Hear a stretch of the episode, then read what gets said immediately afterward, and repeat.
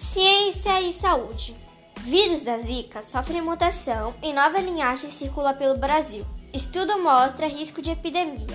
Cubatão, 27 de junho de 2020.